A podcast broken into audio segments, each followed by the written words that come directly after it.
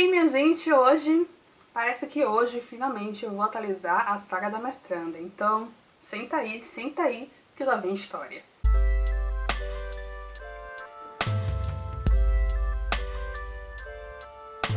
O primeiro semestre foi totalmente focado nas aulas. Eu peguei três disciplinas, duas obrigatórias e uma optativa. Sem dúvidas, as aulas das disciplinas obrigatórias foram muito mais densas do que a disciplina optativa, porque as disciplinas obrigatórias são responsáveis por realmente nortear os alunos sobre a proposta do curso, os conceitos, os autores principais. E o mais louco disso tudo é que cada professor tem um jeitinho especial, né, de trabalhar em sala de aula. E isso é bom, mas também isso é ruim, pelo menos eu acho. Teve professor que seguiu rigorosamente a ementa, né, do, do curso, da, da disciplina, cobrou seminários dos alunos, cobrou resenhas, as leituras do texto. Já teve professor que ouviu a demanda dos alunos e modificou o plano de aula para atender aos pedidos. Teve professor que resolveu manter as discussões em sala de aula mais livre, sem tanta obrigação de leitura para cada semana. E uma professora permitiu que nós escolhêssemos textos né, relacionados à temática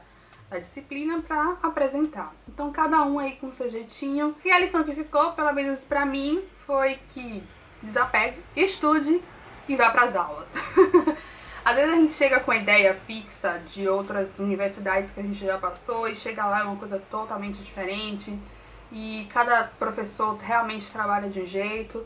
E o que a gente precisa fazer para não enlouquecer é realmente desapegar e tentar se adaptar, sabe? Eu acho que é o melhor fazer. E uma outra coisa que eu preciso falar é que assim, dia de aula é dia de aula. O que significa isso? Quando eu tinha aula, eu chegava em casa, simplesmente me jogava na cama, porque a cabeça já tava pesada das discussões, de, sabe, tentar entender o que estava acontecendo ali, de tentar até manter o foco, porque às vezes a cabeça vai para longe, né? Mas aí você puxa de volta, isso aí vai cansando a mente. Então quando eu chegava em casa eu estava exausta. Alguns dias eu precisei cavar forças pra não me render à cama, não me render ao sono e ao cansaço e ler alguma coisa, ver alguma coisa, até mesmo pra, sei lá, desestressar. No primeiro semestre eu também aprendi, ou melhor, reforcei uma, uma ideia que eu já tinha em mente, que assim, para fazer mestrado e fazer doutorado você precisa de tempo. Além do tempo para participar das aulas, das atividades relacionadas ao mestrado, você precisa de tempo em casa para ler, para estudar, para tentar assimilar alguma coisa, sabe? Você ali, os livros, você precisa ter tempo. Sério. Não precisa enlouquecer. Claro, desde o início do primeiro episódio da saga de uma mestranda, eu vim falando que não precisa enlouquecer, né? Que é importante a gente cuidar da nossa saúde mental e da nossa saúde física se organizar direito e abdicar com consciência tranquila de alguns projetos e de algumas atividades. Não tente abraçar o mundo porque não vai dar certo e isso não vai fazer bem para você. Então, é bom analisar sua vida com carinho, com respeito a você, sabe? E ver se realmente você tem disposição e espaço para uma pós-graduação. Durante o primeiro semestre, por exemplo, eu estava totalmente afastada da questão da produção de conteúdo digital. Eu fazia algumas publicações muito pontuais no Instagram, mas eu não consegui produzir nada mais elaborado por questão de tempo mesmo. Quando eu tinha uma folga, eu realmente queria ficar assistindo série adolescente ou série de super-herói no meu sofá. Enfim, porque era meu momento de desestressar. E também me viciei em vários joguinhos no iPad. Mas enfim, né, gente?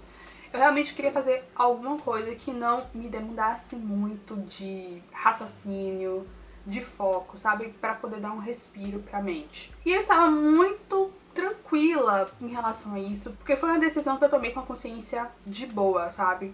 Eu sabia qual era o meu foco principal, então eu estava tranquila com isso. Falando ainda mais um pouco sobre essa questão de, de tempo para estudar, não só por conta da demanda da leitura, mas também porque às vezes você se bate com os textos que, pelo amor de Deus, acho que nem Jesus na causa, sabe?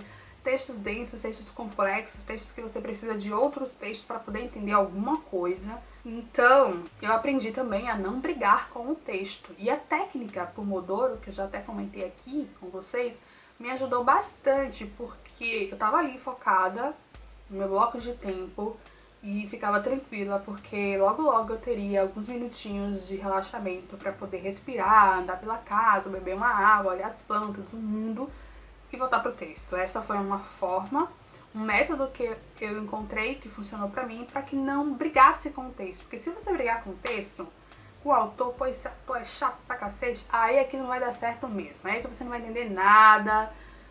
Enfim, respira, não briga com o texto, vai de boa, entra na loucura, embarca na loucura do autor, pega textos complementares, vídeos no YouTube, conversa com os colegas, enfim, não briga porque não dá certo. Ainda no primeiro semestre, eu consegui participar de um evento acadêmico, meu primeiro evento acadêmico. Eu participei do seminário Mulher e Literatura em São Cristóvão, uma cidade próximo a Aracaju, Sergipe. Amo Aracaju, mas eu fui mais mesmo pro evento. Gostei demais de participar porque eu pude conhecer algumas pessoas que estão pesquisando, temas relacionados ao meu, temas próximos ao meu.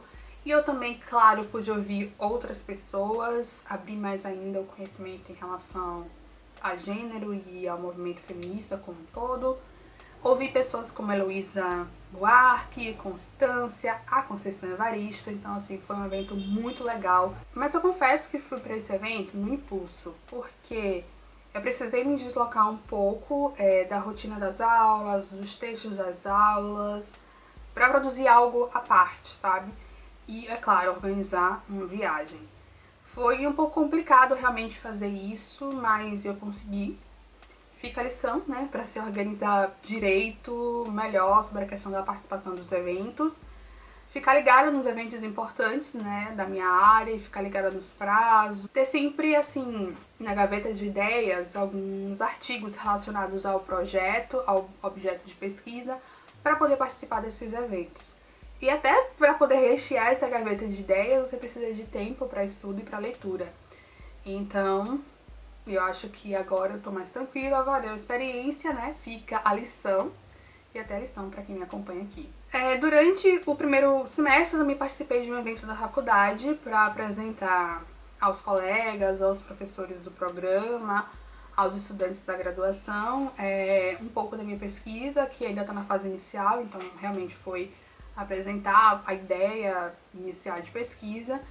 E a minha turma, como era a turma nova, os calouros, foi quem ficou responsável para organizar um evento acadêmico, que eu confesso não é algo muito simples. Então, se você está querendo entrar no mestrado e doutorado, já vá em mente que você provavelmente vai ter que organizar um evento acadêmico e que não é tão beleza assim. A verdade é que assim, gente, o primeiro semestre ele ainda não acabou, porque eu só considero finalizado quando entregar os trabalhos das disciplinas. Então eu estou em processo de produção, três produções para entregar. Com esse período da greve, né, nós tivemos o período da greve, eu até comentei aqui, nosso calendário desorganizou total, então nós estamos ainda começando o semestre, o segundo semestre, né, 2019.2 na faculdade, e no meio disso tudo ainda tem as produções do primeiro semestre para entregar e o final do ano real acontecendo. E assim, estamos nessa correria louca. E só tem que pensar, oremos, paciência e oremos. Eu considero esse primeiro semestre, apesar das dificuldades, apesar da greve, muito bom. Eu conheci melhor a proposta do programa, eu conheci melhor os professores, eu construí uma outra perspectiva em cima do meu objeto de pesquisa, uma perspectiva agora um pouco mais relacionada com a proposta do programa, além de realmente ter a certeza de que, mesmo com o descaso que há atualmente na educa com a educação no nosso país, eu realmente estou onde eu quero estar. Ter essa consciência, saber disso, ajuda muito a enfrentar as dificuldades, a passar pelo processo. E o que também ajuda a passar pelo processo, a enfrentar as dificuldades de forma mais sossegada, um pouco mais sossegada, são os colegas. Minha turma é muito boa e uma galera bem alto astral, bem legal mesmo, uma galera que se ajuda, e no início do curso nos falaram que fazer mestrado dói. Me parece que a gente pegou essa frase, fazer mestrado dói, e nós abraçamos. Pegamos essa frase e abraçamos. Ok, dói, dói. Mas a gente vai se divertir um pouco aí durante esse processo doloroso. E para você que me acompanha aqui, esse é o recado. Faça alianças. Não alimente o ambiente competitivo e tóxico que é a academia. Há muita briga de ego, é, mas faça diferente, sabe? Faça diferente. Existe hoje inúmeros estudantes que estão passando por depressão, por síndrome de ansiedade, por conta desse ambiente competitivo e tóxico que é a academia. Então, vamos ficar atentos, vamos fazer aliança, vamos acolher, vamos ouvir o colega, cuidar de nós, de nós e do outro, na medida do possível. Eu vou ficando por aqui. Se você gostou desse conteúdo, compartilhe por aí. Qualquer dúvida ou sugestão, deixe um comentário. Beijão e até a próxima. Tchau!